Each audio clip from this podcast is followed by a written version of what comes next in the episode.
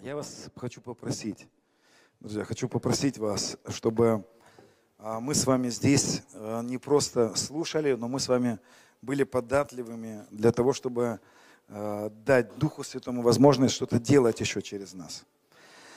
Вообще я вам скажу так, Дух Святой, многие мечтают двигаться со Святым Духом, многие, многие мечтают, я хочу переживать Дух Святой, чтобы Дух Святой двигался. А я вам скажу маленький такой секретик. Дух Святой, его уговаривать, ну, практически не надо. Проблема вся очень часто к тому, что мы не готовы за ним двигаться. То есть мы порой стоим, знаете, как бы, и, ну, и ждем, ну давай, Дух Святой, давай. А, короче, не работает. Поэтому один человек на одном, а, на одном и том же служении, один человек переживает Дух Святой, а второй нет. Почему? Потому что один поддается. Один поддается тому, что Дух Божий делает. И э, открывается ли этого. я вас прошу, чтобы мы здесь не были пассивными. Вот в это время не будьте пассивными. Попробуйте со своим сердцем быть открытыми, во-первых. Во-вторых, если мы с вами, допустим, поем, то мы поем. Понимаете, да? То есть, если мы с вами начинаем танцевать, то мы танцуем. Если мы с вами там молиться друг за друга будем, допустим, то мы молимся друг за друга.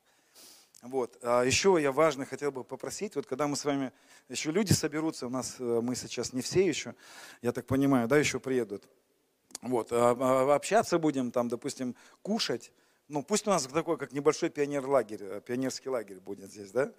То есть общайтесь друг с другом, пожалуйста, потому что это тоже даст возможность, знаете, Духу Божьему двигаться среди нас. Чтобы это не было просто здесь, вот, э, как кафедрально, в кафедральной церкви есть кафедра и, ну, как бы и слушатели в таком, в таком пассивном варианте. То есть попробуйте здесь, чтобы нам, нам, э, нам совершить какую-то более качественную работу, нужно, чтобы вы были открытыми какими-то действиями. Аминь. Ну, допустим, я вот ну, могу сказать сейчас. А сейчас все будем бегать кругами там семь раз будем бегать. Аллилуйя. И некоторые вот так смотрят порой, думают, что-то какие-то это, ну, и, и они не делают, понимаете, многие не делают то, что Дух Святой как бы побуждает делать. Потом я не переживаю. А я вам скажу, что у меня, допустим, э, я дико танцевать люблю. Почему? Потому что в свое время мой пастор меня заставлял это делать. Такие активации производил, танцевальные активации. Я один раз так сильно натанцевался и накричался, что чуть сознание не потерял. Была у меня такая. И потом неделю у меня болела, болела голова, потому что я прям, когда скакал перед Господом так, вот, чувствую, что-то там как дзынь, и потом болела голова. Ну, и потом молились за меня. Думал, что там, то ли инсульт какой-то маленький произошел, то ли что. Ну, в общем, надо не бояться, в общем, отрываться. Ну, такие, ничего себе, пример нормальный рассказал, да? Но я вам скажу, если вы найдете человека, у которого, в жизни которого Дух Святой совершает что-то, вы обнаружите одну очень важную вещь. Он перешел из слышания в делание. То есть это человек, который начал что-то делать, он начал быть водимым Духом Божиим, понимаете? Потому что сыны Божии водимые Духом Божиим. Мне вот здесь хотелось бы, чтобы у нас здесь была такая атмосфера, чтобы мы были податливыми. Аминь. Хорошо? Вот. Я верю также, что а, Господь будет нас посещать, у нас будут какие-то здесь пророческие переживания, может быть, будут сны пророческие. И если у вас что-то будет за это время, за эти дни, то, пожалуйста, делитесь этим. Не не укрывайте, да, то есть не скрывайте у себя это, подадите, расскажите, что у вас было, потому что Господь может а, создавать здесь пазл. Мы с вами будем собирать такую картину, попробуем собрать свою пророческую картину в этом, в этом выезде, в это время. Да? Вот. Было бы хорошо так. Но, друзья, я, а, в принципе, сейчас начну свои какие-то темы раскрывать, свои какие-то моменты того, что мне дано в моем в моем даре, в моем потенциале, в моих пазлах, да, так скажем. Я куда-то вас возьму и куда-то поведу. Потом пастор Сергей поведет, э, поведет, тоже у меня будет сейчас два служения. Но я бы хотел небольшой такой брифинг сейчас сделать, пообщаться с вами. Хорошо? Ну, нас тут немного, поэтому это возможно. Такие короткие, короткие вопросы, э, вопрос хочу задать. Я хочу задать такой простой вопрос. Что такое спасение, друзья? Вот такими короткими фразами. Давайте попробуем с вами вот так. Только пастора ничего не отвечаете. Я знаю, вы, вы знаете ответ. Но не, не стесняйтесь. Давайте вот так, короткая фраза. Спасение это радость. Хорошо. А у нас есть возможность включить что-нибудь, чтобы э, музыка какая-то была, да? Включите что-нибудь. Да, если кто-то захочет спать на моем служении, я разрешаю спать на собрании. Вот, там подушки даже приготовили, но только с одним условием. С одним условием. Потом пожертвования с вас вдвойне собирать будем. Ну, шучу. Да. А, что? Счастье в глаза. Но, смотрите, может быть, по-другому перефразирую. То есть, а что такое спасение? Вот в плане того, что, ну вот от чего мы спасены? Вот, ну, вот, вот ну, немножко поглубже. Освобождение. Освобождение от чего? Тихо, не отвечайте правильно. От грехов. От грехов. Хорошо. А, такая протестантская идея. От смерти. А, я, ну, я вам честно признаюсь, я в последнее время ну, чувствую себя немножко православным. Вот я, я честно себе признаюсь, что у меня э, некоторые православные какие-то идеи во мне начали э, ну, зарождаться. Как бы я, их, я не совсем православный, чтобы вы не понимали, то есть иконки у меня нету. Хотя я вам расскажу одну смешную историю. Мы были как-то в Казани, делали, там небольшой, небольшой был выезд такой, и, э, значит, арендовали помещение, где еще собираются другие церкви. Ну, и представьте, мы приходим в это помещение, и э, кафедра, протестанты собираются, несколько протестантских церквей. Кафедра, а за кафедра иконостас висит. Три иконы, лампадки какие-то, ну, я задаю вопрос пастору, а что это такое? Он говорит, да у нас тут пятидесятники, э, в Казани есть пятидесятники, которые, э, у которых есть иконы, то есть они совмещают как-то с иконами свою еще эту. Вот. Ну, мы так посмеялись, значит. И у нас такое бурное было служение, что соседи вызвали полицию. Вызвали полицию, значит, и у нас заканчивается служение, наше собрание заканчивается, все уходят, заходит за нами сразу пять минут, заходит эта церковь, которая пятидесятники, но у них иконы. Вот. И тут заходит полиция, значит, мы стоим в коридорчике этого помещения, заходит полиция, что у вас тут происходит? Мы говорим, ну тут церковь. Какая церковь? Ну, вон, зайдите, посмотрите. Они заглядывают в дверь, там стоят на коленях пятидесятники на иконы, молятся на иконы. Эти обескураженные полицейские, типа, ну, вроде бы церковь, икона, молятся, ну, все нормально, и ушли. И тогда я понял, что в этом что-то есть. Мне кажется, какая-то стратегия в этом, в этом есть. Знаете, можно какой-то вот, ну, как бы, если что, сразу раз открыть и, ну, как бы нам, ну, это такая хитрость. Ладно. А, хочу немножечко, знаете, поговорить вот на эти темы о спасении. Почему я немножечко за православные идеи говорю? Потому что все-таки вот мы сейчас озвучивали здесь протестантские наши понимания. Потому что у нас протестантская такая наша, наша идея о спасении, это что? Это вот э, у нас западное, западное богословие к нам пришло. Мы же здесь назвали это богословие небес, да? Немножечко поговорим о богословии. У нас немножечко такое, э, наша протестантская культура, она западная. То есть к нам с запада привалили какие-то идеи. Вообще у протестантов практически нет своего богословия, чтобы вы понимали. То есть все, что мы сегодня имеем, как бы протестантское какое-то э, такое богословие, это все католическое и православная идеи. У протестантов очень мало идей на самом деле. Ну вот к нам привалили такие идеи, э, некоторые католические, западные, как мы ее западные церкви называем. Э, может чуть-чуть погромче даже включить. И вот наша такая западная идея, она больше заключается в том, что нас, у нас, знаете, мы спасены от, от чего-то. То есть у нас спасение рассматривается как бы бегство от чего-то. То есть мы как бы рассматриваем наше спасение. Вот было, был какой-то крокодил, который за нами гнался, дракон, и вот он хотел нас убить, и вот мы, в принципе, вот-вот-вот-вот-вот он нас практически убил уже. И вот нас Господь спас от этого, от этого монстра, от какого-то, от ада. Да? То есть у нас такая идея, мы спасаемся от чего-то. То есть у нас спасение это больше юридическая некоторая проблема. То есть мы рассматриваем нашу беду, проблему человечества, это некоторые юридические составляющие. То есть был Адам, была Ева, был Эдемский сад, был, был там этот, э, э, э, уже компания Apple в то время была почему-то. Там были айфоны почему-то. Ну и, в общем, они как-то, видать, э, в Эдемском саду залезли не в то видео, посмотрели, съели не тот запретный плод, ну и, в общем, пользовались не той продукцией. И вот как бы согрешили Адам и Ева, и у них теперь есть проблема перед законом.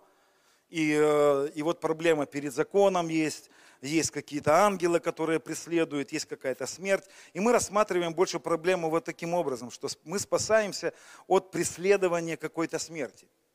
Мы спасаемся больше от преследования э, вот этого наказания. Это так называемый юридизм, юридическая составляющая. И в принципе это правда. Это так оно и есть. На самом деле наказание за грех, смерть. И мы, ну, Понимаете, друзья, дело в том, что мы смерть рассматриваем как некоторую, а, некоторую форму наказания. То есть вот есть Бог, который наказывает человечество. И вот от этого вот мы как бы спасаемся. Ну, можно там анатомировать, еще как-то обсуждать, но в принципе мне это сильно ну, вот на данный момент не интересно.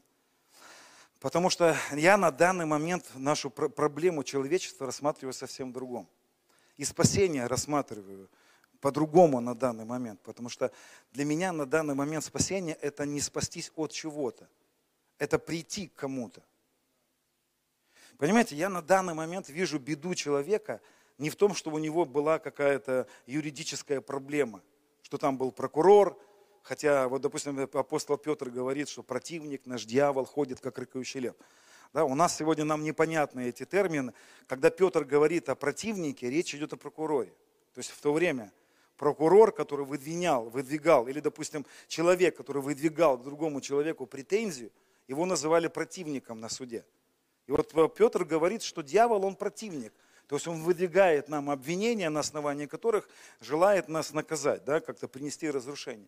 Ну и вроде бы как бы это тоже правильно, но на самом деле, знаете, последнее время я начал рассматривать совсем по-другому.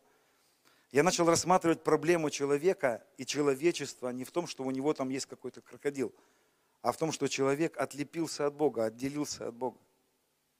О том, что у человека произошло отделение. И смерть для меня сегодня это больше не вопрос юридической составляющей. Смерть человека – это отделение, это отделенное состояние от Бога.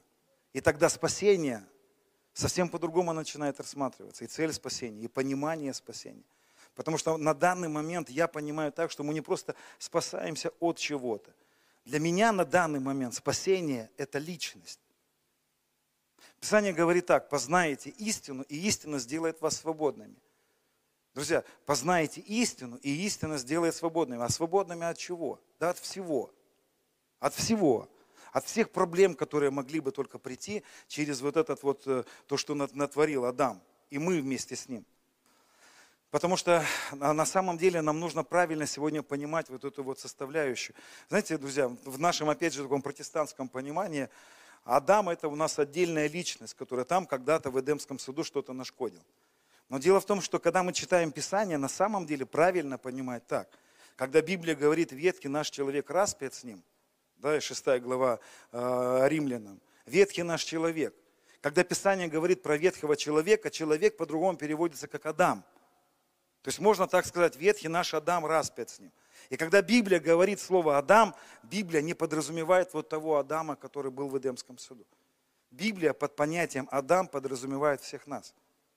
То есть вообще Писание подразумевает, и апостолы так понимали, и евреи так понимали, что вообще есть один человек на земле. Вот, когда Иисус пришел на землю, на земле был один человек. То есть человеков было много – такой человейник, как его называли отцы церкви. Человейник, много человеков, но по сути это один большой Адам. Это один большой Адам. И вот Господь приходит и становится этим Адамом. Он приходит и становится нами. Вот там, в то время, когда Он появляется на земле, Он, Бог, становится человеком. Каким человеком? Опять же, знаете, когда мы сегодня слушаем понятие, что Бог стал человеком, ну мы подразумеваем, Бог стал человеком. Вот есть один человек, Дуся, есть там э, человек Дима, есть человек еще какой-то, а вот был человек Иисус. Но по сути правильно понимать вот как, друзья, ловите другую мысль, другое богословие. Написано, когда Бог становится человеком, Он не становится отдельным человеком, Он становится в этот момент всеми нами. Он становится вот этим большим человеком, одним большим человеком, живущим на этой земле. На земле в то время был один человек. И Иисус, придя, стал нами. Он стал вот этим человеком, одним человеком. Понимаете, да, друзья? Ловите разные какие мысли, да? И Понимаете, другие, главная беда человека всегда была не в том, что его преследовал там противник какой-то. Главная беда человека всегда была в том, что человек оторвался от Бога. Он оторвался в самостоятельность. Он оторвался в самость, как ее назвали отцы церкви, в самость. И именно самость, самостоятельность – это главная проблема человека. Друзья, не дьявол – проблема человека. Проблема человека не в том, что там есть преследование закона. Проблема человека не в том, что в человеке появилась какая-то греховная натура. Я, может быть, кого-то э, кого удивлю этим, это, этой мыслью, но я вам скажу, греховной натуры человека никогда не было вообще. Я чуть попозже это объясню. У меня был сон какое-то время назад. Во сне мне, я слышу такие слова. Я вот сейчас наговорю себя опять на очередную эту. Прошлый раз я у тебя был, наговорил на одну, на одну статью, под статью подвели. И сегодня тоже наговорю. Остановиться, значит, сновидец. Я вижу сон такой, во сне слышу слова такие. А, я понимаю, что Господь обращается ко мне и говорит, Денис, греха нет. Я говорю, ну я знаю, что нет, ты распил его. Он мне говорит, ты не понимаешь, его никогда не было. Я говорю, я не понимаю, что ты говоришь. Он мне говорит, когда проснешься, начни изучать. Изучай то, что я тебе объяснил. Знаете, в моей жизни это всегда было так. Последние годы я вижу сон, в котором Господь меня как бы провоцирует как, какой-то фразой. Он меня куда-то подталкивает. Он не открывает мне всю суть, но как бы подталкивает под какую-то провокацию. Я проснулся от этого сна с каким-то удивлением. Я вообще сначала подумал, что это что-то ложное прилетело, какая-то ложная идея прилетела. Вы скажете, ну нет, столько же мест Писаний, которые говорят о том, что у человека есть греховная натура, есть греховная плоть там и так далее. А я вам скажу, что нет таких мест Писаний. Я вам чуть попозже попробую объяснить эти мысли. Дело в том, что мы понимаем так. Мы вообще Писание с вами понимаем не так, как оно написано в большинстве своем. Мы понимаем Писание его так, как нам объяснили. Мы попали в одну деноминацию, нам в этой деноминации так объяснили. Попали в ту деноминацию, нам так объяснили. Мы вообще Библию понимаем не так, как она написана, а так, как нам ее объясняют в большинстве своем. Так вот, друзья, главная беда человека всегда была не в том, что у него было преследование закона – Главная беда человека в том, что человек в своей гордости, в своем надмении, в своем преувеличивании себя заявляет во всю Вселенную, что я справлюсь сам, я сам смогу, я сам. И когда в Эдемском саду Отец, Сын и Дух Святой, Яхве – обращаются к Адаму и обращаются в Адаме ко всем нам, ко всем нам обращаются. И тогда отец говорит, Яхве, обращаясь к Адаму, говорит, Адам, не вкушай запретный плод. Не кушай этот запретный плод. А запретным плодом всегда было вот это преувеличивание себя. Я сам, я справлюсь. Запретный плод и грех, которым согрешил Адам, это я справлюсь у меня получится. Это и есть жизнь по плоти. Жизнь по плоти – это когда человек вдруг заявил во всеуслышание, я справлюсь без тебя. Я буду самостоятельным, таким же, как ты Богом. Друзья, а Адам никогда не отрекался от Бога. Он никогда не отрекался от Яхвы. Он всего лишь навсего заявил, что я справлюсь. Я такой же, как ты, я справлюсь без тебя. И когда Адам погружается в свою самость, в свою самостоятельную, божественную жизнь, он обнаруживает за все тысячелетия, что он не может справиться со своей миссией. Он обнаруживает, что у него не получается. И когда Яхве говорит ему, Адам, не вкушай, ты умрешь. В этот момент Господь не говорит ему, если ты вкусишь, гадина такая, бошку оторву тебе, накажу тебя, размочу тебя в пух и прах. Ты меня разозлишь, наказание мое, гнев мой сойдет на тебя. Нет, он не говорит ему это. Он говорит ему, Адам, не бери ты ключи от этой машины. Не умеешь ты ездить еще на ней. Нет у тебя мозгов еще, чтобы сесть в этот спортивный болид. Ты не знаешь, как ездить на этой машине. Ты сядешь в нее, из-за того, что ты не умеешь, в тебе нет этой возможности жить без меня, ты разобьешься, ты умрешь. Твоя самость, твое, вот это, твоя самостоятельность подведет тебя. Она приведет тебя к разрушительным тенденциям твоей жизни. Ты не справишься без меня. Но Адам, он э, преувеличил себя. Он попал в это искушение, где змей его искушал, и змей его обманывал и подталкивал его по то, что он Змей что сказал Адаму? Давай, ты справишься. Ты справишься, Адам, у тебя получится. Тебя получится, ты придумаешь какие-то идеи. И вот Адам во всей своем вот этих тысячелетиях придумывает эти идеи, через которые он пытается, знаете, реализовать свою самость, реализовать свою вот этот вот потенциал гордости, где он, он же заявил, что я могу. Но в итоге человек не, у человека не получается справиться.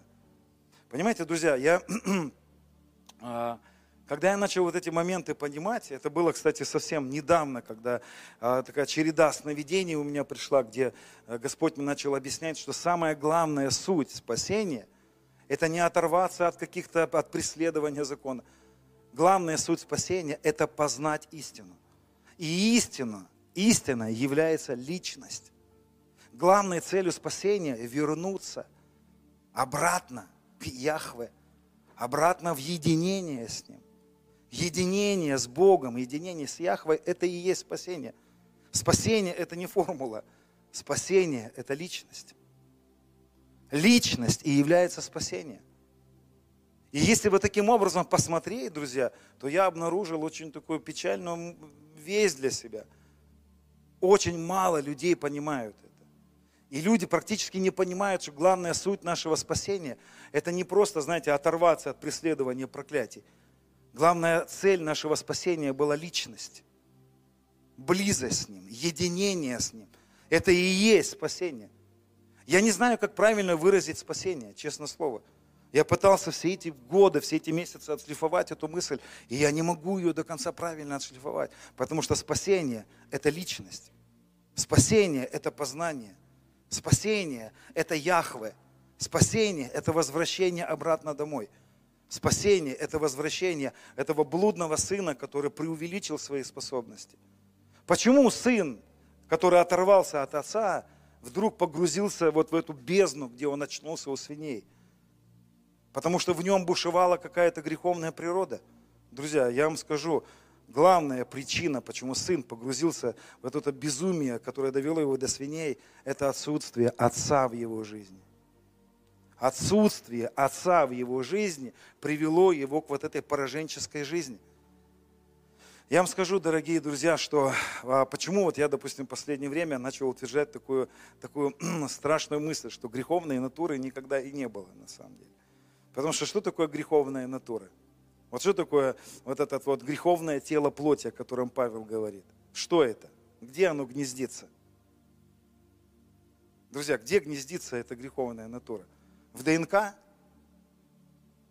в мозгах, а я вам скажу, она нигде не гнездится, потому что ее просто нет. Человек грешит не потому, что в нем завелось что-то плохое. Человек грешит, потому что в нем исчез тот кто-то очень хороший. Это не присутствие чего-то плохого приводит человека к греху, а отсутствие кого-то доброго – Друзья, греховная натура – это отделенное состояние человека от Бога. Еще раз, услышьте это. Греховной натурой или, или вот этим греховным телом плоти, которое обрезывается в момент смерти и воскресения Христа, помните послание Колосинам, как написано?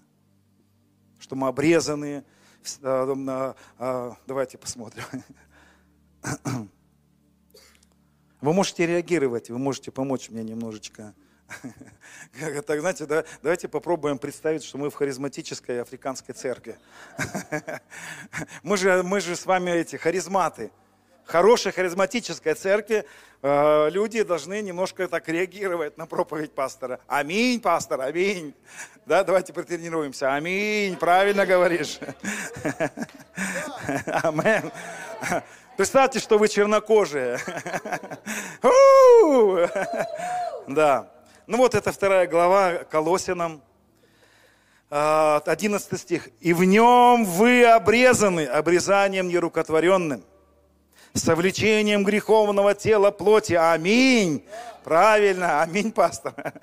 Но я на самом деле шучу, можете не реагировать так. Иногда паузы какие-то занимать. Смотрите, в нем мы обрезаны. А что обрезано? Друзья, а что обрезано-то? Писание говорит, в нем мы обрезаны. Обрезанием не руками творенными, совлечением греховного тела плоти. Греховное тело плоти совлечено, Павел говорит. А что совлечено? А я вам скажу, что совлечено было через смерть и воскресение наше отделенное от Бога состояние. Вот, этот, вот эту мысль, если вы ее поймете, то вы поймете главную причину нашего спасения. Послушайте, главная причина нашего спасения – не спастись от грехов. Потому что, знаете, в наших протестантских церквях, ну, это вот так вот, вот приходит наркоман, ему говорят, тебе надо спастись от наркотиков. Больному мы говорим, тебе надо спастись от болезни – то есть мы спасаемся от чего-то, но проблема не меняется в жизни такого человека. Потому что человек спасается не от греха, человек спасается не от болезни, человек должен спастись от своего состояния, самостоятельного состояния. Представьте себе, я ну, честно вам скажу, да, вот я много лет пастором служу, я знаю, что пастора пытаются всегда найти вот эту причину, почему в церквях проблемы. Почему в церкви застой? Почему в церкви эти проблемы? Почему в церкви эти проблемы? А я вам скажу, главная проблема всех церквей заключается в том, что мы привели человека к пониманию, что он спасается просто от греха, что ему нужно просто от греха избавиться, что ему нужно от болезни избавиться, от проклятия избавиться. И мы практически не приводим людей к пониманию, что, им, что спасение – это не просто избавление от проблем. Спасение – это избавление от моего отделенного состояния – и если человек находится в церкви, но у него нет единения с Богом, то он, от чего он спасен тогда? И у меня возникает вопрос, он спасен ли тогда вообще? Вы понимаете, да, меня, друзья? Проблема человека не в том, что он просто грешит. У него есть какая-то греховная привычка. Проблема человека всегда заключается в том, что он живет самостоятельно. Он не живет с Духом Святым. Он не живет в единении. И тогда вот этот человек, избавившийся от наркотиков – но не начавший жить с Богом, он не начинает жить с Ним, он превращается в такого религиозного болванчика, который сидит и ничего не понимает, его постоянно куда-то подталкивают, его постоянно на что-то мотивируют, а у него жизни с Богом нет. У него нет жизни со Святым Духом. Он не переживает главную причину своего спасения, Дух Святой, единение с Богом. И мы вот этого человека, который не живет с Богом, куда-то толкаем постоянно. И он устает. Он разочаровывается, потому что он не понимает смысла в этом во всем. Знаете, родители понимают а, смысл вот этого а, отцовства, ну, когда рождаются дети, только когда у них есть единение у мужа с женой. Вот, ну, я сейчас объясню эту мысль. Смотрите, что происходит в церквях очень часто. В церквях происходит такая штука, когда пастор выходит за кафедру и засовывает людям какие-то служения. Ты будешь заниматься этим, а ты будешь заниматься этим. И человек так смотивированный пастором, потому что, ну, так надо, там разные мотивации, есть, берется за какие-то дела. А потом, когда он берется за эти дела, через какое-то время он теряет к ним интерес. Знаете почему? Потому что эти дела не были рождены от единения с Богом. Дети, которые рождаются у мужа, жены от любви, это дети, за которыми эти родители будут всю жизнь переживать. Они их никогда не смогут бросить. А дети, которых пастор засунул, давай, на, занимайся. Пастор там где-то зачал, пастор где-то там на какой-то конференции получил, что это надо делать. И позасовывал вот этих детей людям. Эти, эти служения, эти предназначения не рожались от единения с Богом. И поэтому их потом бросают. У нас, э, ну, к стыду к своему, вот реально к стыду. Есть семьи, которые брали детей с детских домов и не смогли их воспитывать, отдали обратно их. Я спрашивал, говорю, вы зачем тогда их брали? Вы зачем опозорились так? Они говорят, слушай, вот два года пробыли с нами эти дети, а мы так и не смогли их полюбить. Ну не наши и все. И, и это беда, потому что это не, ну, они не рожались у них, эти дети, и у них в сердцах было тесно. Вы понимаете, друзья, да? Единение с Богом – это то, что нужно церкви. Я считаю, что самое главное сегодня беда и самый главный дефицит, который есть в церкви, это отсутствие единения с Богом. Люди практически не живут с Богом. Они вообще это как целью это не рассматривают. Еще раз объясняю вам, друзья, в нашем протестантском движении единение с Богом не рассматривается как главная цель. У нас это, ну, как одно из каких-то вот, э, ну вот у нас, допустим, мы пришли, спаслись от, от этого греха, исцелились от этой болезни, освободились от этого родового проклятия, какой-то там бесяра гулял. Потом мы ему, этому человеку говорим, тебе нужно служить, а еще тебе надо со Святым Духом иногда общаться. То есть у нас близость с Богом, это как бы одно из каких-то вот этих вот благословений. Это одно из, то, что может быть, а может и не может быть. Понимаете, то есть мы не рассматриваем это как цель. Мы не рассматриваем близость и единение с Богом как единственную и главную цель нашего спасения. Как единственную главную причину всего того, что произошло на кресте. Иисус пришел не просто спасти нас от каких-то наших проблем. Вот знаешь, сидел Господь на престоле своем и говорит, слушай, вот там баба Дуся, родовое проклятие у нее. Ну-ка иди-ка, Иисус, освободи-ка ее от родового проклятия. И мы так себе представляем эту, эту миссию Иисуса, что Он пришел нас освободить просто от чего-то. Ну и там, может быть, если человек захочет, он еще и со Святым Духом подружится. А я вам хочу сказать, друзья, если человек не живет со Святым Духом, то у меня огромное сомнение, спасен ли он. У меня огромное сомнение возникает, этот человек вообще спасен. Поэтому мы нахристианизировали людей в нашей церкви. Мы наштопали этих, э, этих людей, которые прочитали эти какие-то волшебные слова непонятные. Мы им сказали, что они спасены, а по сути они даже и Духа Святого не знают. Они просто повторяют на иных языках какие-то слова за другими, потому что если не будешь говорить на иных языках, задолбают. Будут постоянно вызывать сюда на сцену и постоянно мучить. Поэтому я лучше повторяю за кем-то. А я взял и начал проводить, знаете, тест – я приезжаю в какие-то церкви и говорю, ребята, ну честно признайтесь, кто никогда не переживал Святой Дух? Пол церкви руки поднимают. Я говорю, пастор, посмотри, ты думаешь, у тебя проблема с духом Езавели, у тебя проблема с проклятиями, у тебя проблема, что у тебя в церкви люди невозрожденные. У тебя проблема, люди-то у тебя не знают Бога, они вообще, что у тебя делают в церкви? Ты учишь невозрожденных людей. У тебя людей спасать надо. Там по 10, по 20 лет люди сидят в церкви, а они вообще ничего не понимают. Их адом запугали. Знаете, просто с одной стороны пасторы выходят, чтобы удержать это стадо.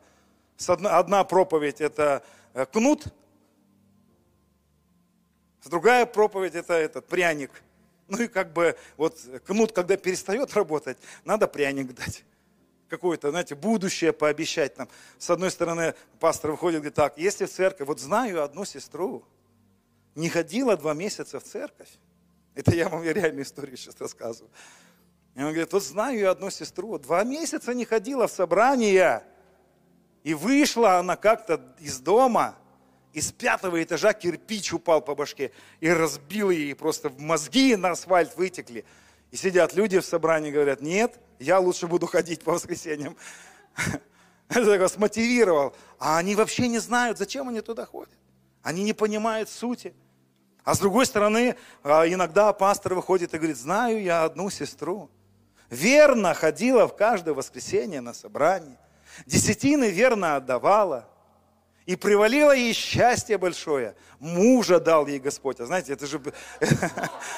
Это, я так понял, что сегодня это главное, для многих сестер это главное вообще, ну, там дома не нужны, сокровища не нужны. Какого-нибудь мужичка дайте нам, хоть какого-нибудь, хоть задрыпанного, да дал Господь ей муженька-то. И сидит эта сестра и говорит, да, я хочу тоже себе хоть какого-нибудь, да хочу. И вот она несчастная ходит в эту церковь, а, а муженька все и нету, и нету. А если какой-то и попался, то потом думает, лучше бы... Я объясняю эту мысль, друзья, о том, что наша главная задача, главная задача, главная задача, почему пришел Иисус. Для чего Он пришел? Он пришел нас вернуть обратно в жизнь с собой. У меня возникает вопрос, друзья. Вот А, вы знаете, что Бог триедин, триедин, да? Мы говорим, триедин. Отец, Сын и Дух Святой. Три личности, три лица. Суть одно. Все, дальше мы ничего не понимаем в этом. Дальше, сколько бы ты книжек не прочитал, ты, когда ты начинаешь читать что-то про Троицу, ты потом закрываешь эту книжку и говоришь, еще хуже сделал. Вот до этого ничего не понимал. Кто читал когда-нибудь Августина про Троицу, книгу его? Я когда прочитал ее, я закрыл ее, думал, зачем я ее прочитал? Мне хуже еще стало. Я ничего не понял из того, что он там объяснял, только я понял, что я ничего не понял. И вот мы знаем, что есть Троица. И у меня возникает вопрос, друзья, а что делала Троица до сотворения всего мира, до сотворения ангелов, до сотворения всего-всего-всего, что могло бы быть? Мы же знаем, что Троица была всегда. А что делала Троица до этого? Ведь когда-то же не было творения. Что делала Троица? Пребывала, наслаждалась, пребывала в единении.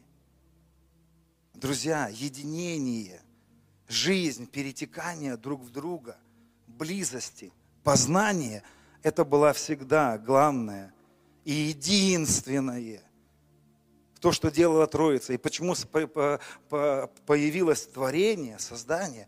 Потому что Троица решила поделиться жизнью, единение. Никогда у Троицы не было такого желания. Знаешь, Иисус, там проходит 30 миллиардов лет, Иисус говорит, Отец, что-то скучновато нам втроем, с тобой, со Святым Духом. Нет, я все понимаю, конечно. Но давай создадим ангелов, что-нибудь там замутим с ними – какие-то будем вселенные создавать. Ну, просто вот, чтобы, знаете, развлечься. Да никогда такого не было. Когда Троица создавала все творение, создавала творение для того, чтобы все творение погрузилось в наслаждение. Наслаждение единения с Троицей. Я не думаю, что вообще Троица и Троица это называлось когда-то. Это все настолько утрировано, друзья. Но все, все, что было когда-то сотворено, все было дано для того, чтобы привести в единение, в познание, в близость. Единение с Яхва. Это была главная цель, для чего пришел Иисус. И только лишь единение с Богом производит как следствие свободу. Друзья, еще раз повторяю, свобода от греха, от проклятий, от проклятий бабы Дуси, от всего того, что привалило к нам через Адама. Все это следствие. Вот когда мы познаем его, когда мы погружаемся в него, как следствие, плод, свобода, исцеление. Друзья, свобода от греха – это не что-то в очереди, вот свобода, а вот есть Дух Святой. Вот я вот освобождаюсь, ну и, может быть, со Святым Духом проведу время. Дух Святой – это и есть единственная возможность для свободы. Познание истины – это всегда было главной целью пришествия Христа. Познайте истину. А истина – это не просто какое-то умозаключение. Истина – это не богословие. Богословие небес – это личность. Я не знаю, Господи, вот я когда пытаюсь это все объяснять, я понимаю, что это как, это каждому из нас нужно пережить. Это как банан, который ты никогда не пробовал, а тебе его пытаются объяснить, что такое банан. В принципе, я вообще понимаю, что это роль Святого Духа. Вот то, что я сейчас делаю, объясняю, это роль Святого Духа. Я всего лишь рекламирую, побуждаю, приглашаю, куда-то подталкиваю, друзья. Если вот за, если за эти дни все, что от меня останется, это чуть-чуть подтолкнуть каждого из нас в глубину познания Святого Духа, в глубину познания Бога, переживания Его, близости с Ним. Если у меня получится подтолкнуть нас туда, я буду считать, что я сделал свою, свою работу здесь. Потому что, знаете, я, я заметил, что а, вся теология, все вот эти вот красиво сформулированные идеи, я заметил, что они ничего не производят в людях, кроме надутых мозгов. Я понял, что истина – это личность. Познаете истину, и истина сделает нас свободными. Познание истины. Это всегда было главной целью того, что сделал Иисус. Как нам познавать Его? Вот, вот что такое спасение? Это был неправильно поставленный вопрос вначале. Кто такое спасение? Кто спасение? Спасение – это личность. И нам нужно с вами погружаться в эту глубину близости с Ним. Иначе зачем тогда Он пришел? Иначе зачем мы с вами собираемся? Понимаете, друзья, если мы с вами собираемся просто, чтобы совершить какие-то общие церковные миссии, это тоже хорошо. Но это не главное. Это никогда не было главной целью его. Познайте истину, и истина сделает вас свободными. Знаете, Иисус говорит такие слова. Евангелие от Иоанна. Вообще апостол Иоанн это был апологет вот этой мысли, которую я сегодня доношу. Апостол Иоанн говорит в 10 главе, что кто пытается перелезть инде, тот вор.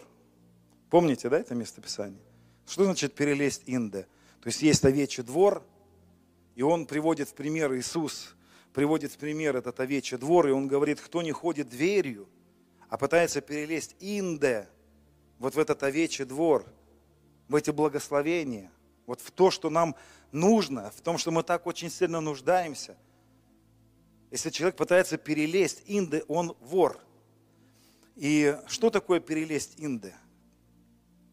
Как перелезть Инды?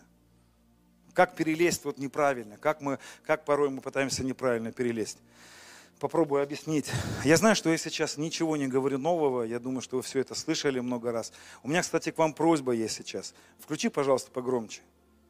Потому что я чувствую Дух Святой здесь. Потому когда я о Святом Духе начинаю говорить, я его всегда особенно переживаю, друзья. Нам нужен Дух Святой. Нам нужна близость со Святым Духом, друзья. Я вот сейчас попытаюсь объяснить, как я переживаю Дух Святой. Как у меня получается переживать вот это единение с Богом, единение с Яхвой. Как я это делаю. Потому что я начал, знаете, друзья, я поставил это как ну, главную цель своей жизни. Главной цель своей жизни. Я не поставил это, знаете, как цель, э, как можно больше провести часов, и я засекаю часы. Я вообще перестал вот, это вот, вот эти мотивации 2000-х, 90-х. Знаете, когда я слышал, там какой-нибудь пастор говорил, а я 8 часов провожу в молитве. Какая ерунда. Вот когда ты поймешь, понимаешь, что вообще вопрос не во времени. Это вообще не вопрос, сколько ты с ним время проводишь. Потому что 8 часов это ничего. 24 часа нам доступно переживать Его присутствие. 24 часа. И вот это переживание, единение с Ним, переживание познания истины, которую я еще раз хочу сказать, это главная наша задача. Вот это переживание познания истины и есть овечий двор. Вот это и есть наша цель. И мы можем зайти туда через дверь, а можем зайти через инда. А, наверное, две недели назад, а может быть чуть больше это было, я ложился спать. И когда я заходил уже в дрем, ложусь спать, я не знаю, почему Господь использует дрем. Наверное, потому что в дреме мы как-то освобождаемся от каких-то мыслей, от, ну, отключаемся от всякой ерунды. И у нас есть возможность, знаете, Господу как-то вкладывать э, уже наши вот эти вот мысли очень напрямую. И я ложился спать и слышу в дреме такие слова э, про Вавилон. Я слышу, Господь мне говорит, скажи народу моему, чтобы вышли из Вавилона. Выйди из Вавилона, народ мой. И потом я слышу такие слова. Когда утром проснешься, начни изучать, что такое Вавилон. И я проснулся утром, я запомнил эти вещи все. Я, кстати, вам советую, если вы, когда ложитесь спать, начинаете слышать какие-то мысли, какие-то идеи приходят, лучше проснуться и записать. В большинстве своем вы утром забудете – и потом вы будете ну, жалеть о том, что вы не проснулись. Вот. И я проснулся, и у меня была запись. Я проснулся, ну, пришел вот это переживание. Я знаю, как переживает Дух Святой. И я начал изучать про Вавилон. Почему я сейчас соединю эти мысли про Вавилон и про Инде? Потому что Вавилон, друзья, это, это вот сегодня наши жизни, они пропитаны очень часто вавилонскими идеями. Потому что что такое Вавилон? Вавилон и перелезть Инде – это и есть одно и то же. Это и есть одно и то же понятие. Не в дверью войти в этот овчий двор, где мы познание переживаем, а перелезть через забор и Вавилонская башня – это одно и то же понятие. Вот э, я не буду зачитывать эти местописания, я прям напомню вам эти истории. Вообще в Писании несколько раз упоминается Вавилон. Вообще четыре раза в Писании упоминается Вавилон. И все четыре Вавилона в Писании это разные города. Потому что Вавилон это тенденция. Вавилон это некоторое, э, некоторое знаете, как бы понимание. То есть это не место. Вавилона сегодня очень много на самом деле. И если вы увидите сейчас в себе Вавилон – то вам нужно выйти из Вавилона. Выйти сегодня из Вавилона – это выйти из ложных убеждений, выйти из неправильных тенденций, выйти из каких-то религиозных практик, которые сегодня присутствуют в наших церквях. Так вот интересно, что первый Вавилон упоминается в Писании. Там был такой царь Nimrod. Вообще, мне кажется, даже по одному названию все понятно. Да? Вот сегодня пастор Сергей говорит, вот, вот, в, нас, вот в русский язык он в себе несет вот, вот Трамп, да, Трамп, и вот, ну, сразу понятно, Трамп, ну, Трамп, пам пам пам пам Трамп, пам пам да. И вот Немрод, сразу чувствуется однокоренное слово какой-то, ну, урод, откровенно говоря. Он, кстати, им и был, потому что он был негодяем, по сути, это был нечестивый человек. Вот. И мы видим эту историю, если вы посмотрите, поизучаете это немножечко в Википедии, вы обнаружите, что они в то время хотели создать а, не просто башню до небес, они были не тупые, чтобы вы понимали. То есть у них не было такой идеи, что надо до космоса, до какой-то планеты построить там. Но они не тупые были, понимаете, да, люди? Они были, это были первые люди, еще они умные были. Вот. Они строили храм. Это был храм, это была религиозная идея. И храм этот был построен в виде лестницы Якова. Вы могли видеть это на картинках, можете, в принципе, телефон достать, даже э, зайти посмотреть для себя. Это была, это была значит, башня в виде спирали. Это была лестница. Очень высокая лестница, наверху которой было плато, где приносилась жертва человека. Там в человеков приносили в жертву. И вот это Вавилонская башня, она строилась, как Писание говорит, из кирпичей глиняных. Вы заметите, что Иерусалим как противовес. Как всегда, вы знаете, есть Вавилон, а есть Иерусалим. Это как два, сопер, таких, два города, которые между собой, соперничают. Они разные идеи приносят, эти два города. И мы видим, что Иерусалим строился из камней. И Петр говорит, что вы как камни устрояете из себя дом духовный. И если вы будете в Иерусалиме, вы увидите, что была заповедь Божья строить из камней, и они строились, а Вавилон строился из кирпичей глиняных. Вот, кстати, Ерихон – это тоже Вавилон. Это тоже вавилонская идея, он тоже был построен а, из кирпичей глиняных. И глиняные кирпичи – это всегда прообраз человека. Это прообраз человеческого, потому что человек создан был из глины тело человека, да, помните, да, из, из красной глины э, был создан человек. И вот эта башня, когда человек заходил на эту башню, главной целью он преследовал вот что, вернуться в то, откуда он не спал через Адама. Какую главная задача ставилась эта башня Вавилонская? Возвращение человека в его величие, в его вот эти вот высоты, на которых он был в Адаме, и через Адама человек потерялся – и вот Немрод, он создал новую идею. Он, он сказал так, мы с вами, входя на эту лестницу, покажем свои усилия. А, я смотрел как-то передачу про вот эти башни-близнецы, которые в, э, в США да, были разбиты. Там люди, когда на верхних этаже вот эти самолеты врезались, люди, спускаясь с сотого этажа, получали инфаркты. То есть некоторые даже спуститься не могли, Потому что даже спускаться с сотового этажа это очень тяжело. А подниматься это еще тяжелее. Когда они построили эту башню, они, они заявили вот что. Каждый человек, который взялся подниматься на эту башню, покажет Богу о том, какой он крутой, о том, какой он сильный. Помните, что сделал Адам? Адам заявил, я сам, я справлюсь. И вот эти люди, они решили доказать Богу то, что через свои усилия, через свои потуги – через свои какие-то... И вы скажете, а где это сегодня в наших церквях? А я вам скажу, сегодня многие люди, которые хотят переживать единение с Богом, говорят так, я сейчас возьму пост, я сейчас, знаете, принесу жертву. Это все вавилонские идеи. Это идея, через которую, где в основании лежит потуг человеческий, где лежит жертва человеческая. Это каиновская идея. Почему Каин был, Каин был отвергнут? Потому что когда он принес от плодов, он показал, посмотри, ты сказал, что мы в поте лица будем, я справился. Благослови меня за то, какой я посвященный. Благослови меня, верни меня в дом отчий, верни меня на мои позиции, которые я потерял. Верни меня в славу, в которой я был, на основании того, что я очень посвящен. Посмотри, как мы трудимся. Посмотри, Бог, это была заявка Богу. Они заявляли Богу, они говорили, посмотри, сколько я пожертвовал. Посмотри, сколько я молюсь. Посмотри, знаете, раньше было у меня так. Я, я всегда хотел жить со Святым Духом близко. И раньше мои, мои отношения со Святым Духом строились вот в этой Вавилонской башне. Я просыпался пораньше почему-то, потому что если я просыпался попозже, то как будто бы, знаете, он расстраивался от этого. И он говорил, мне нужно, чтобы ты помучился. Мне нужно, чтобы ты проснулся раньше, не выспался, чтобы ты молился два часа на иных языках непонятных, рабада-бада, баба-шура, баба-шура, бабарая, шина-машина, шина-монтаж. Один брат у нас – когда молился на языках, он как будто бы взлетал на самолете.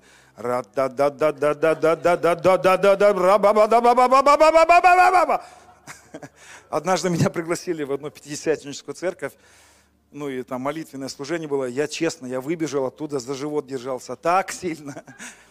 Стояли две сестры, значит, одна, о, Господи, думаю, рассказывать, не рассказывать, но... Ну, это вот наши вот эти вот, вот эти вавилонские сестры. Я одна такая, Ко-ко-ко-ко-ко-ко-ко-ко-ко-ко. Ладно, одна. Вторая, вторая рядом. И тоже как будто полетела, полетела. И вот у нас вот эти идеи, что сейчас, если я на языках не промолюсь, если я сейчас час на языках не промолюсь, Ух, я помню, сколько у нас этих идей было, сколько вавилонских этих идей было. Мы взбирались через потуги, чтобы войти во дворы Господни. Сначала надо было пробиться через тьму бесов. В 6 утра мы, значит, просыпались, полчаса на иных языках. Глотки сорваны у всех. Почему? Потому что за ночь тьма бесов сплетала вокруг нас кокон. И сначала надо было прорваться сквозь тьму бесов – и ты на них как бы с автомата этого Калашникова рака да ба да ба да тра да да да да да да да да расстрелял, небольшое отверстие получил. Я не шучу. Я реально вам рассказываю все эти вавилонские глупости. То есть ты, ты, у тебя потуги, у тебя, я взбираюсь по этой лестнице, я сейчас сберусь, я сейчас, мне, мне же туда надо взобраться. А еще, если ты с утра не принес жертву, финансовую, особенно если ты ее пастору не принес а еще куда-то. Нет, вообще жертва пастору ценилась больше всего. Я не против этих жертв, друзья, поймите правильно, это, это все, это нормально. Но у меня есть одна смешная история с этим.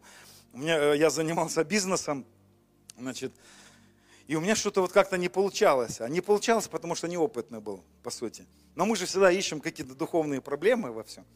Ну и вот, значит, я искал у разных, а я еще пастором тогда не был. И я искал, значит, почему у меня проблемы. Десятины даю, пожертвования отдаю. Ну, я встретился с одним пастором, значит, таким харизматическим. Рассказал ему свою проблему. Он мне говорит, это мамона на тебя напала. Я такой, и что делать с этой мамоной? Он говорит, самое верное средство – принести в жертву пастору. Не пастора, а пастору. Он говорит, собери жертву и принеси ее пастору. Вот эта жертва разбивает дух мамоны вот эти коконы все. Понимаете? Потому что это же тоже надо взобраться. Потому что овчий двор, овечий двор, куда Господь нас хочет завести, это всегда, там была дверь. Я чуть попозже про эту дверь. Я сейчас рассказываю, как мы через НД, как мы перелазили. И вот он э, сказал мне принести жертву пастору. А пастор как раз купил квартиру у себя. И я к нему подошел и говорю, что тебе нужно в квартире? Ну, у меня был небольшой бизнес. Он говорит, мне надо поставить двери в квартире. То есть он делал ремонт, и нужно было установить двери. Хорошо, у меня бригада была. В общем, жертва была такая, что мы устанавливали мы эти двери. Друзья, это был ужас какой-то. Ни одна дверь ровно не встала. Ни одна дверь. Мы испортили ему все двери. Я понять не мог, почему мы... Исп... Он в шоке был от этих всех дверей. Эти все косые, кривые. Я когда увидел, что, что наделала это, ну, эти, эта бригада, я был... Наказание мое было в том, что через год я купил у него эту квартиру. И мне пришлось жить с этими косыми дверями. Вот. И вот эти все идеи, перелезть, принести жертву, это всегда что-то вот такой человек в основании. Это всегда человеческие потуги. Ух, как разнообразные вавилонские идеи. Но это всегда будет через силы, через потуги человеческие я взбираюсь по этой Вавилонской башне. Я взойду в процветание. Я взойду. Я взойду через свои жертвы в единение. Я переживу Святой Дух. А Дух Святой сходит на жертву. Кто помнит эти проповеди? Илия-то с вами. Помните эту историю про Илию? Вылили воды, потом еще вылили воды. Я, я думаю, что вы все это переживали, когда пастор выходил и говорил, принесите ведерко, давайте жертвуйте, Дух Святой не придет, если вы не принесете деньги. И мы приносили, потом пастор говорил, еще налей туда воды.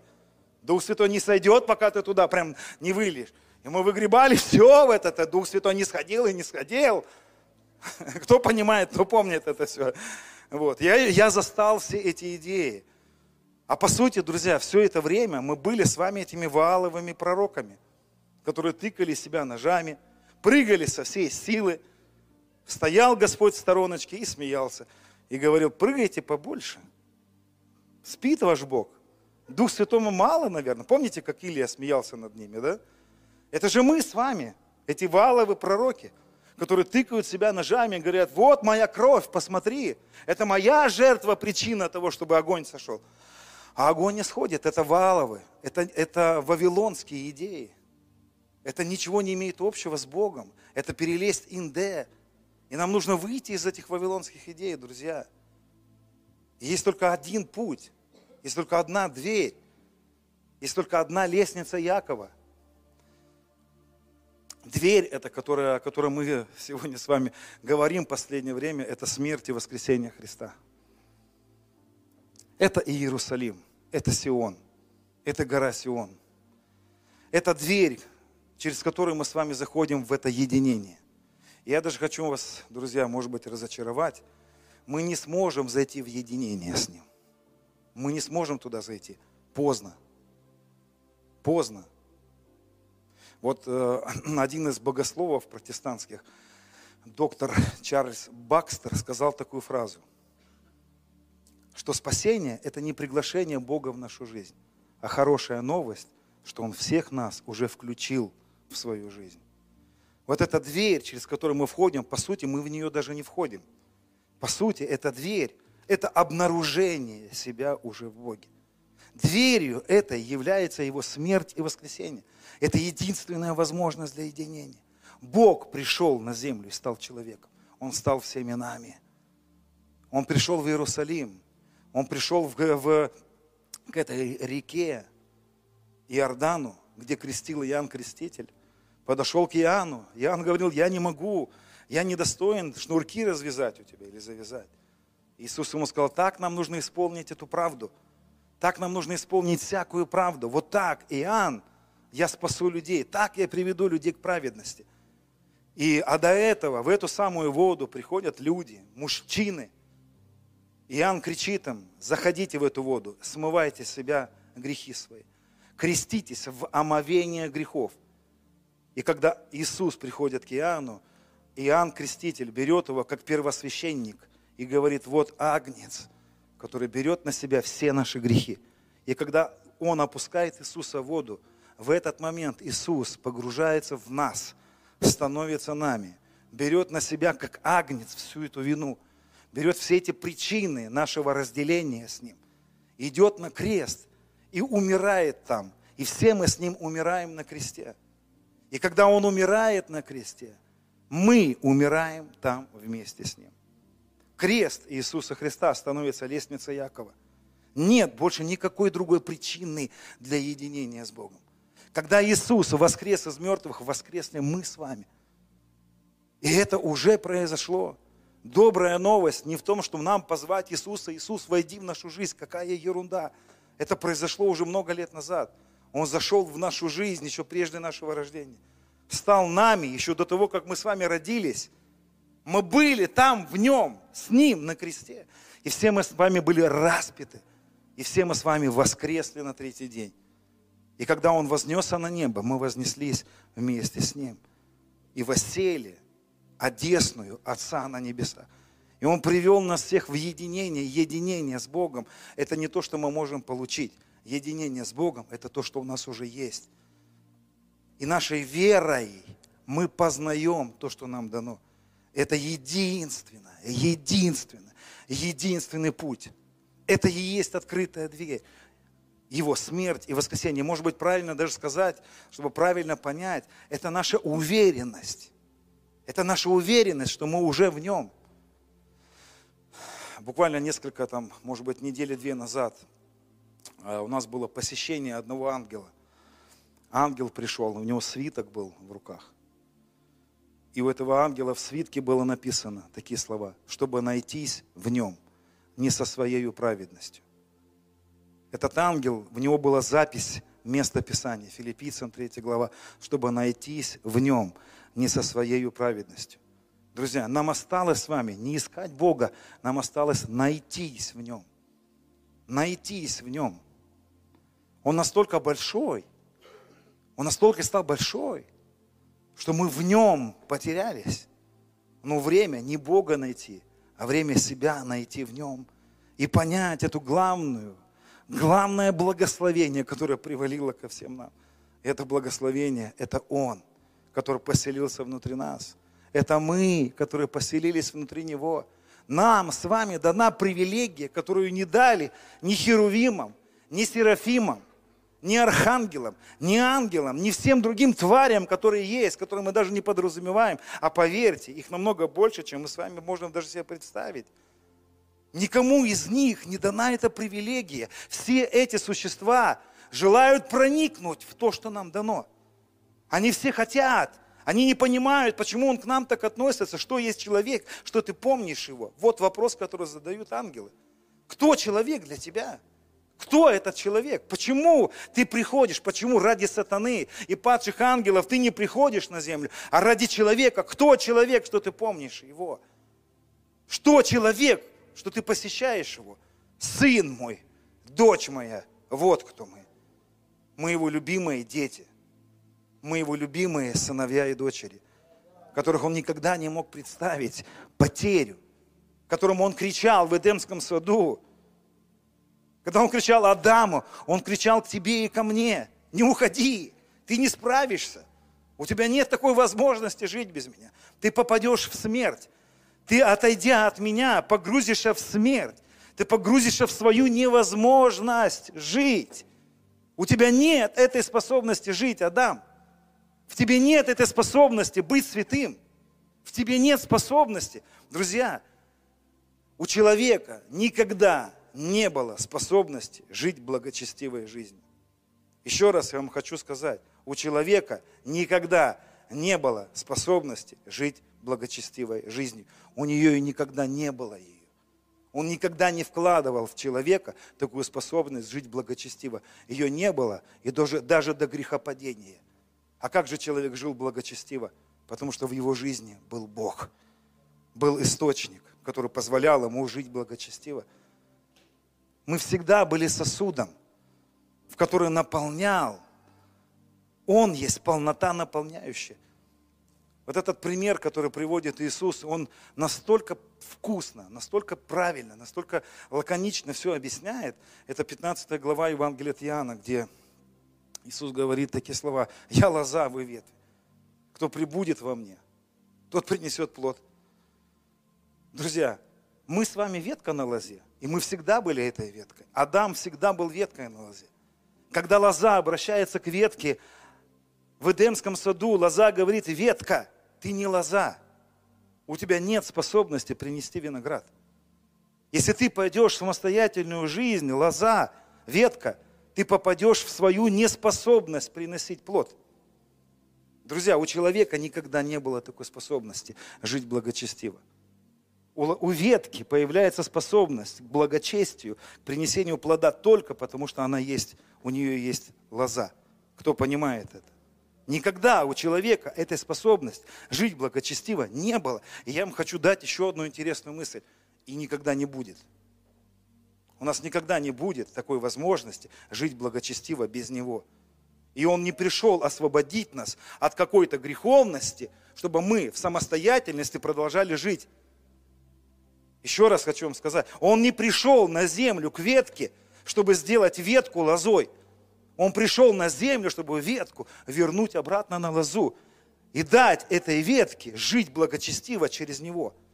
И только его присутствие в нас дает нам возможность жить благочестиво, жить победоносно, побеждая смерть. Но когда ветка отрывается и говорит, я лоза, я справлюсь, ветка попадает в смерть. Она попадает в свою природу. Она вдруг встречается со своей природой – и природа ветки – это и есть, вот отделенная ветка от лозы – это и есть жить по плоти. Жить по плоти – это попытка по-человечески решить свои проблемы. Это попытка, знаете, а давайте-ка мы объединимся. У одной веточки не получается, а если мы в пучок соберемся, мы соберем такой, знаете, вот веник не сломать, фиг вам сломать и еще как.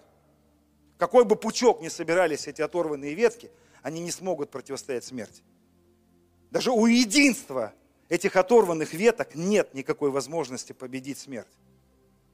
Это доказала Вавилонская башня, когда они сошлись, и этот царь, он объединил им, говорит, ребята, поодиночке у нас с вами не получится, а сейчас вместе мы возьмем пост. Ох, мы прорвемся! А мы не прорвались. Кто не заметил? Мы порвались. Мы порвались с вами за все эти 90 и 2000 мы не прорвались, мы порвались. Мы стали еще хуже своей самости и в своей вот этой вот браваде вавилонской, красивой, с христианскими названиями, с крестами на крышах, но ничего общего, не имеющего с жизнью. Вавилон, вот красивый Вавилон с куполами, с крестами, где опять я, мои идеи, мои жертвы, мои потуги. Это моя, это мы. У нас у одного не получится. Вместе, когда мы вместе, мы сильны. Да когда мы вместе, мы еще хуже становимся. Кто не заметил этого? Мы воняем еще больше. Поодиночке воняем. Собираемся все вместе. Ну, собрались просто, ну, побольше вонючек. На какое-то время, и мы понимаем, да когда мы вместе, мы еще хуже. И потом ты приходишь к пониманию, что не так с нами, Господи. Мы думали, что когда она станет чуть побольше, мы справимся, мы возьмем страну для Бога, мы будем ходить по улицам и танцевать. И что-то нас становилось все больше, а по улицам мы не ходили. И в церкви становилось все хуже и хуже. Я помню, я с конца 90-х, я не в начале 90-х пришел, я в конце 90-х пришел. Я, я и тогда уже увидел, что я до церкви жил более счастливым, чем вот в этой церкви. Потому что я, я, я, я, я построим себе имя. Мы станцуем, мы сейчас споем им песни.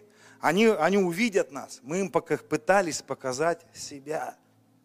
Мы пытались им показать наш Вавилон.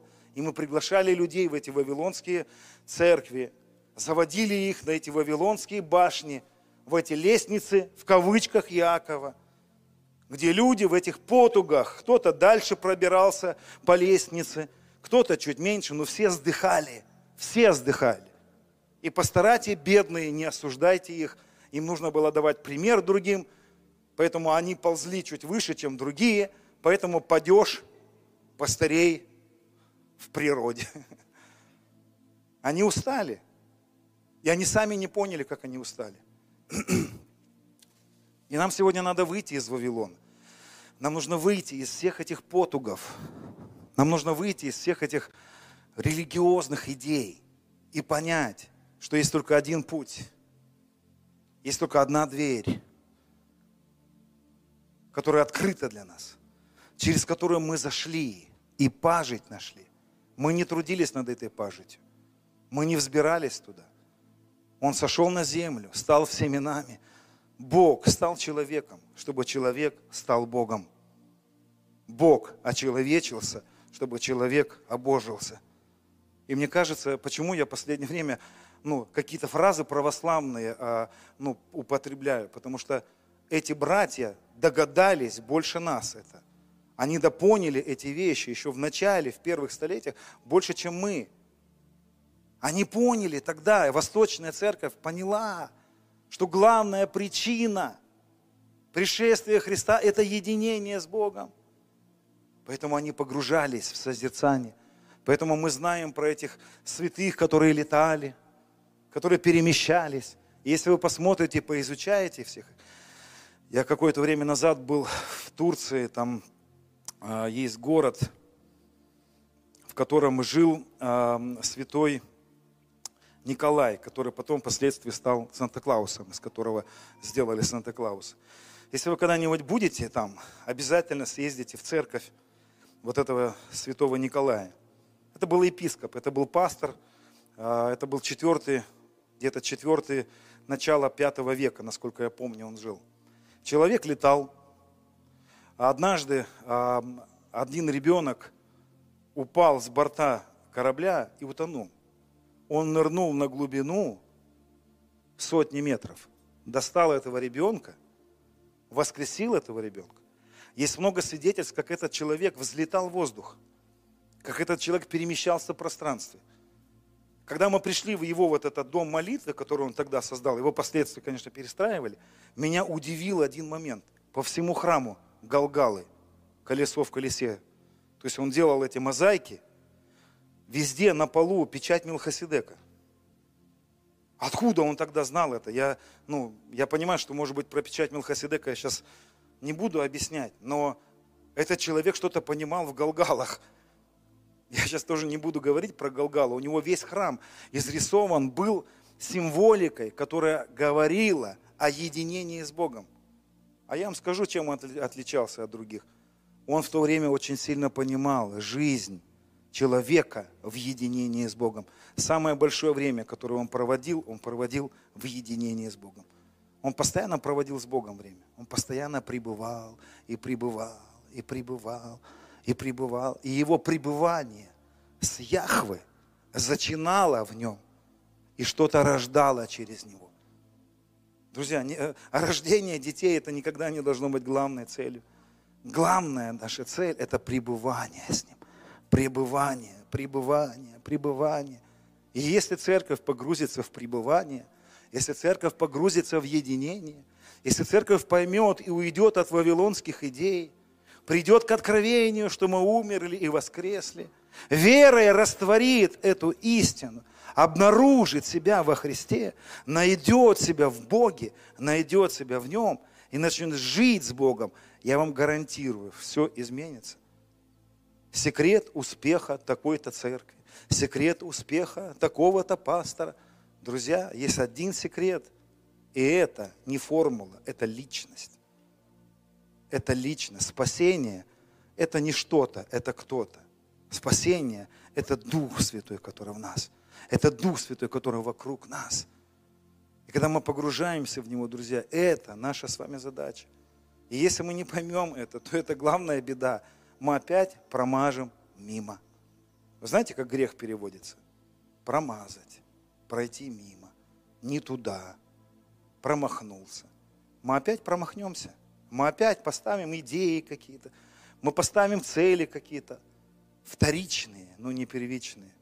Я вам гарантирую, друзья, если вы в ближайшее время так построите свою жизнь, что да, может быть и раньше просыпаться придется – но уже не для того, чтобы это была как цена. Кто понимает меня? Может быть, придется раньше просыпаться. Я сегодня очень рано просыпаюсь. Вот в последние месяцы я решил просыпаться очень рано, но уже не для того, чтобы цену заплатить, а для того, чтобы мне не хватает времени. Мне просто не хватает времени. Я так хочу проводить с ним время, а у меня трое детей – мне еще надо там этим заниматься, церковью заниматься. У меня какие-то поездки, у меня столько каких-то хлопот. И я понял, что мне хочется проснуться раньше, пока все спят. Да, я их люблю, но порой я, я знаете, я ну, честно рассказываю, вот последнее время мне жена моя начала предъявлять. Она говорит, ты пробудишься, ты проснешься, у тебя дети есть, у тебя тут ну, жизнь, тут надо кое-что делать. А у меня потерялся смысл в этом. Я вообще, у меня, у меня исчез, знаете, я так желал пробуждения. Мне так хотелось видеть пробуждение церкви, движение, исцеление. И последнее время я понял, что все, я этого не хочу. Я начал благодарить Бога, что нет сейчас никакого пробуждения. Я благодарен Ему, что я не переживаю вот это пробуждение, которое мы называем пробуждением. Потому что самое главное пробуждение – это пробудиться к тому, который поселился в нас. Это пробудиться к жизни с Ним.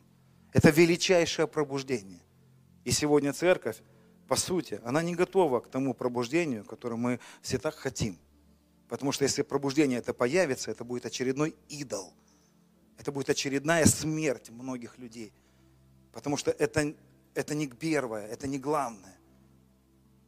И Он допустит нас, Он приведет нас к этому пробуждению. Но я вам гарантирую, друзья, смотрите, как это будет. Это будет пробуждение не всех.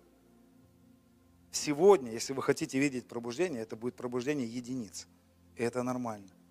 Единиц, которые поняли, что главной целью это Он. Главной целью это Дух Святой.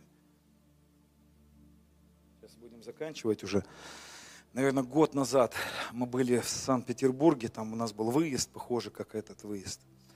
Друзья, вы чувствуете, я вас подталкиваю сейчас, подталкиваю по то, чтобы вот эти вот дни, которые мы здесь с вами проведем, мы провели в отношениях с Ним. Я знаю, что пастор Сергей будет, э, будет служить, и он будет навести нас, вот, э, разгребать мусор еще, который нам мешает, знаете, с ним, с ним проводить время. Потому что этого мусора много, который нам порой мешает зайти в эту дверь. Вот, и это главная задача. И вот где-то год назад мы были э, в Санкт-Петербурге, был выезд у нас вот, с нашим замечательным другом Леной Пошариным. А ночью я слышу, я во сне слышу такие слова. Я слышу, значит, Ефесянам 2 глава, 2.19, насколько я помню. А, 18, 2 глава, 18 стих. Во сне я слышу это местописание. Потому что через него, и те, и другие имеем доступ к Отцу в одном духе. Я слышу эти слова, это местописание во сне, и слышу, как Господь мне говорит, вы неправильно понимаете этот текст. Он говорит, в вашем переводе написано, что вы имеете доступ. Ну, как будто бы, вы, знаете, друзья, когда я вижу свои пророческие сны, это не просто какие-то фразы, или вот, вот как я вам объясняю, это как откровение. То есть во сне я понимаю откровение а потом его еще надо объяснить, это откровение. И вот он мне говорит, в синодальном переводе написано, что как будто бы вы имеете доступ. Ну вот, у нас там есть столовая, и мы с вами еще имеем доступ туда. То есть это как бы некоторая возможность куда-то зайти. Но он мне говорит, это неправильный перевод. Он мне говорит, когда ты проснешься, посмотри этот текст более внимательно. Там написано, что через Иисуса Христа вы имеете пребывание в Отце через Него, через Святой Дух. Разницу понимаете? Иметь доступ, есть машина, у тебя есть ключи, и у тебя есть только доступ, то есть у тебя есть возможность туда зайти, ты еще не зашел туда. И этот перевод говорит о том, что как бы у нас еще есть такая возможность туда зайти. А он мне говорит, посмотри, там написано о том, что вы имеете доступ, то есть вы уже там, через Дух Святой ты уже в Отце. Вы понимаете, разница какая?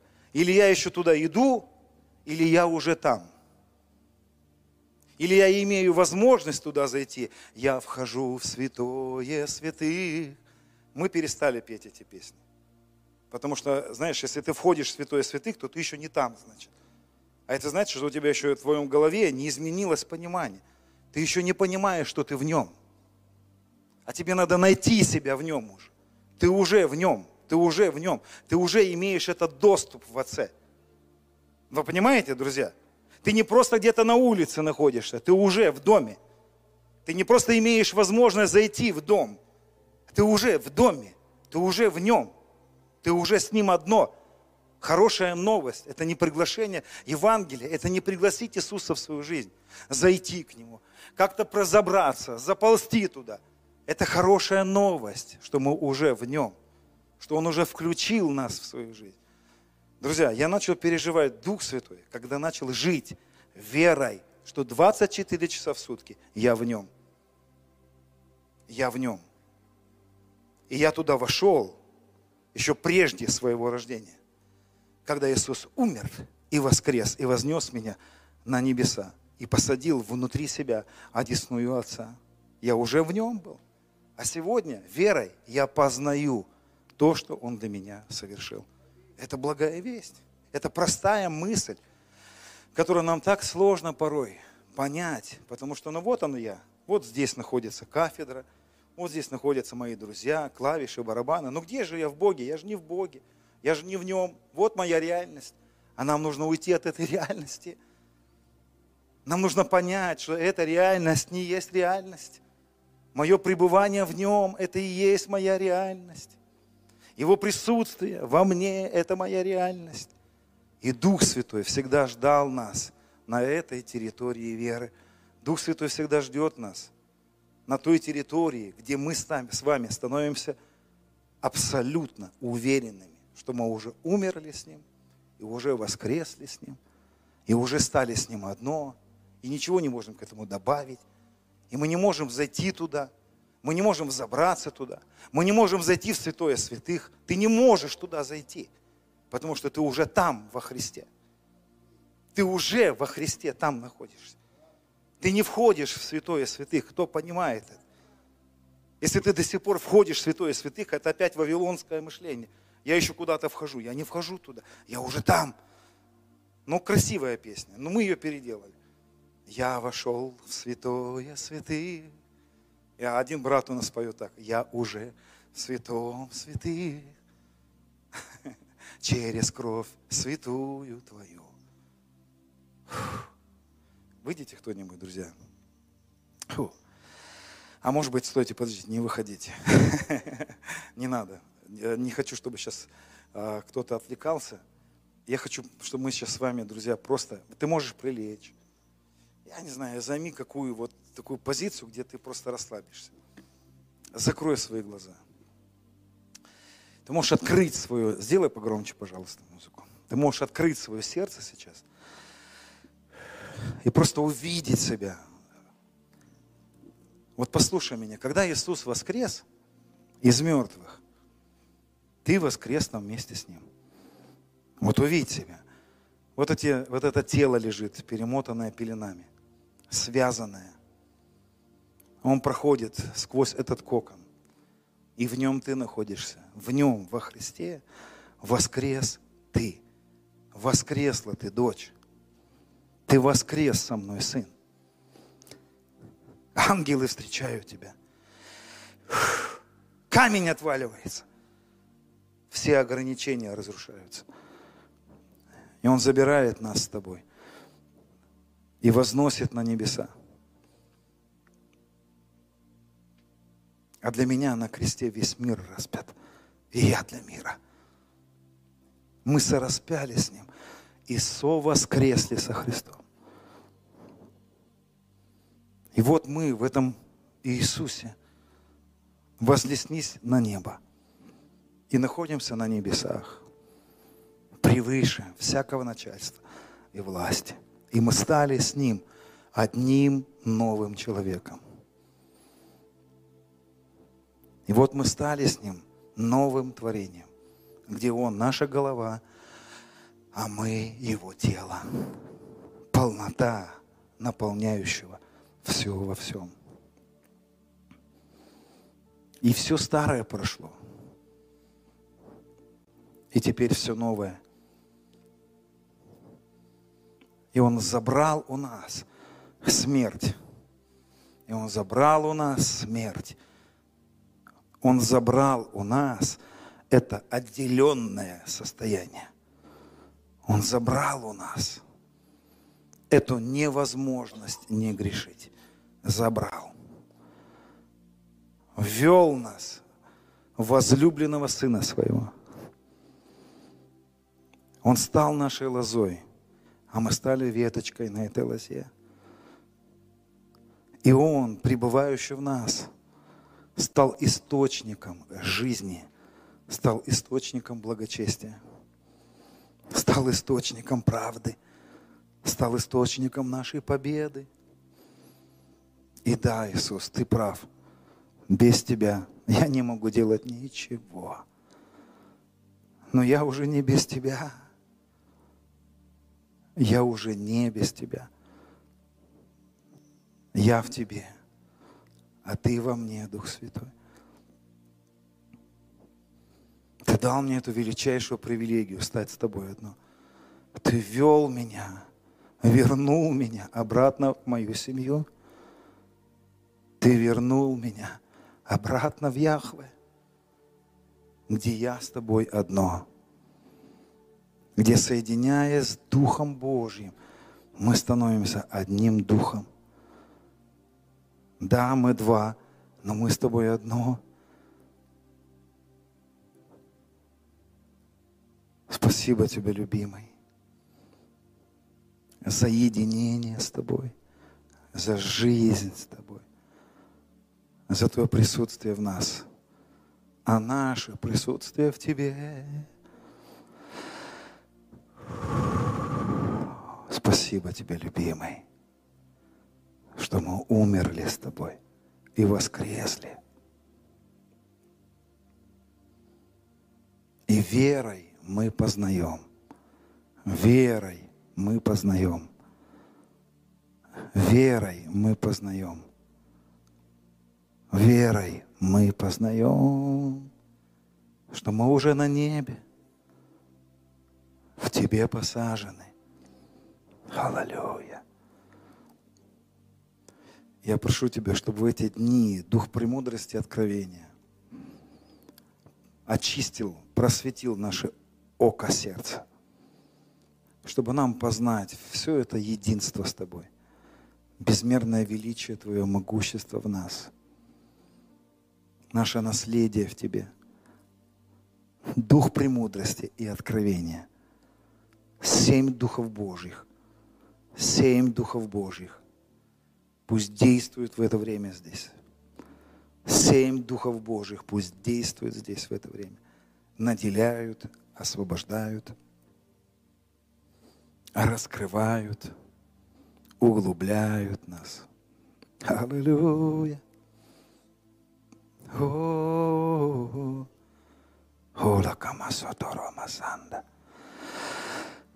Спасибо тебе, Отец. Спасибо тебе, папочка. Спасибо, что ты не видишь в нас ничего и никого, кроме Христа, Сына Твоего.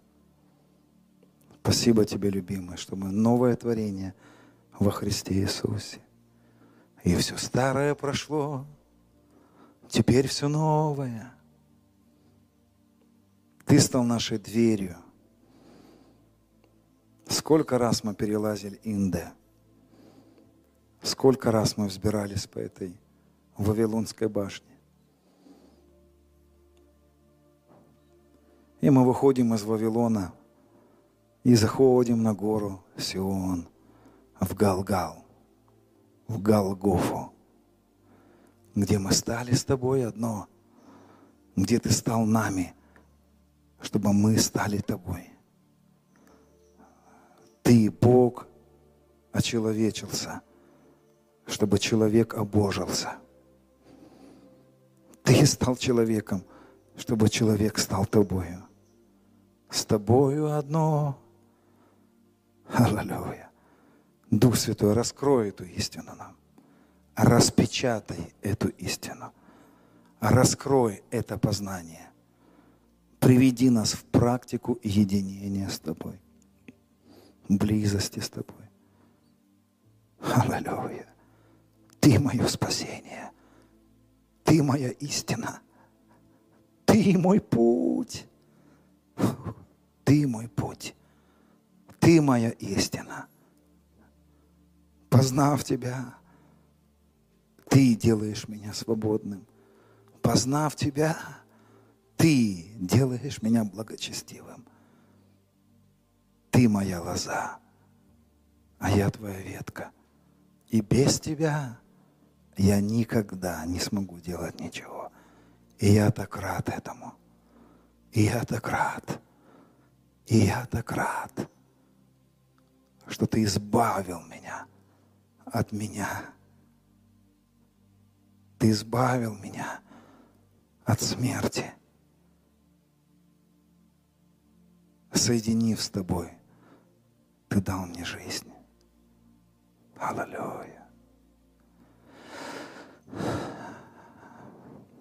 Я отделенный, есть смерть.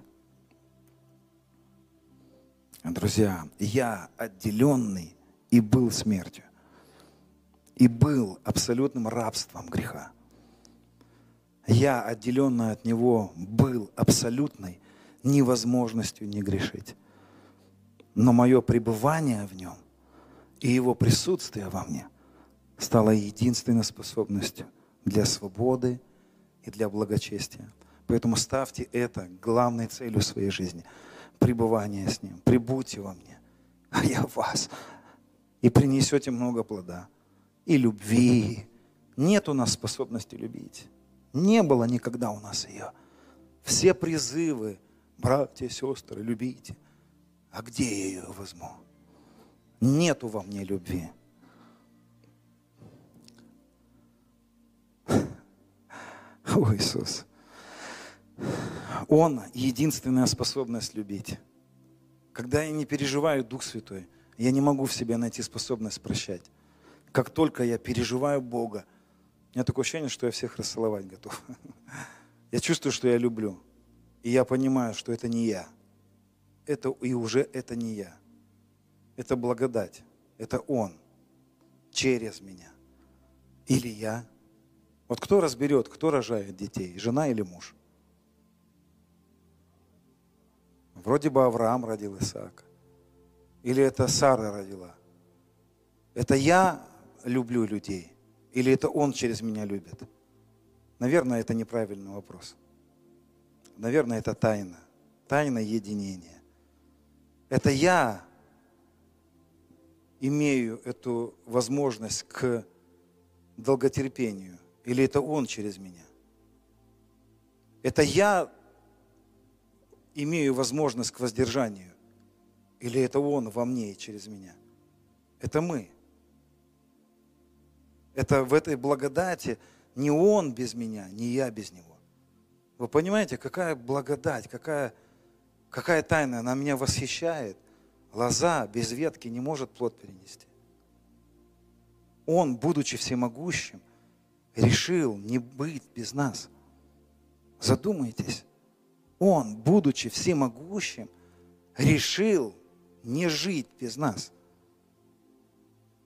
Он решил без нас не приносить плод, хотя всемогущ. Он ограничил себя нами, а мы, кто мы без него? Что такое ветка без лозы? Какая тайна? Какая тайна потрясающая? Ни мы без Него, ни Он без нас не решил. Поэтому это, это то, что, знаете, мою жизнь это абсолютно перевернуло. Исчезло желание пробуждения. У меня даже, я вам честно признаюсь, у меня исчезло желание служить. Ну вот, я вдруг понял, что я не хочу служить. Потому что, знаете, э, вот он как будто бы все затмил. И я не знаю даже, как объяснить это.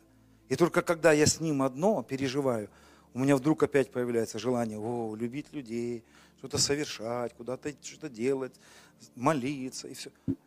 И я понимаю, что да, я без него ничего не могу. Не могу. И интересно, что и не хочу.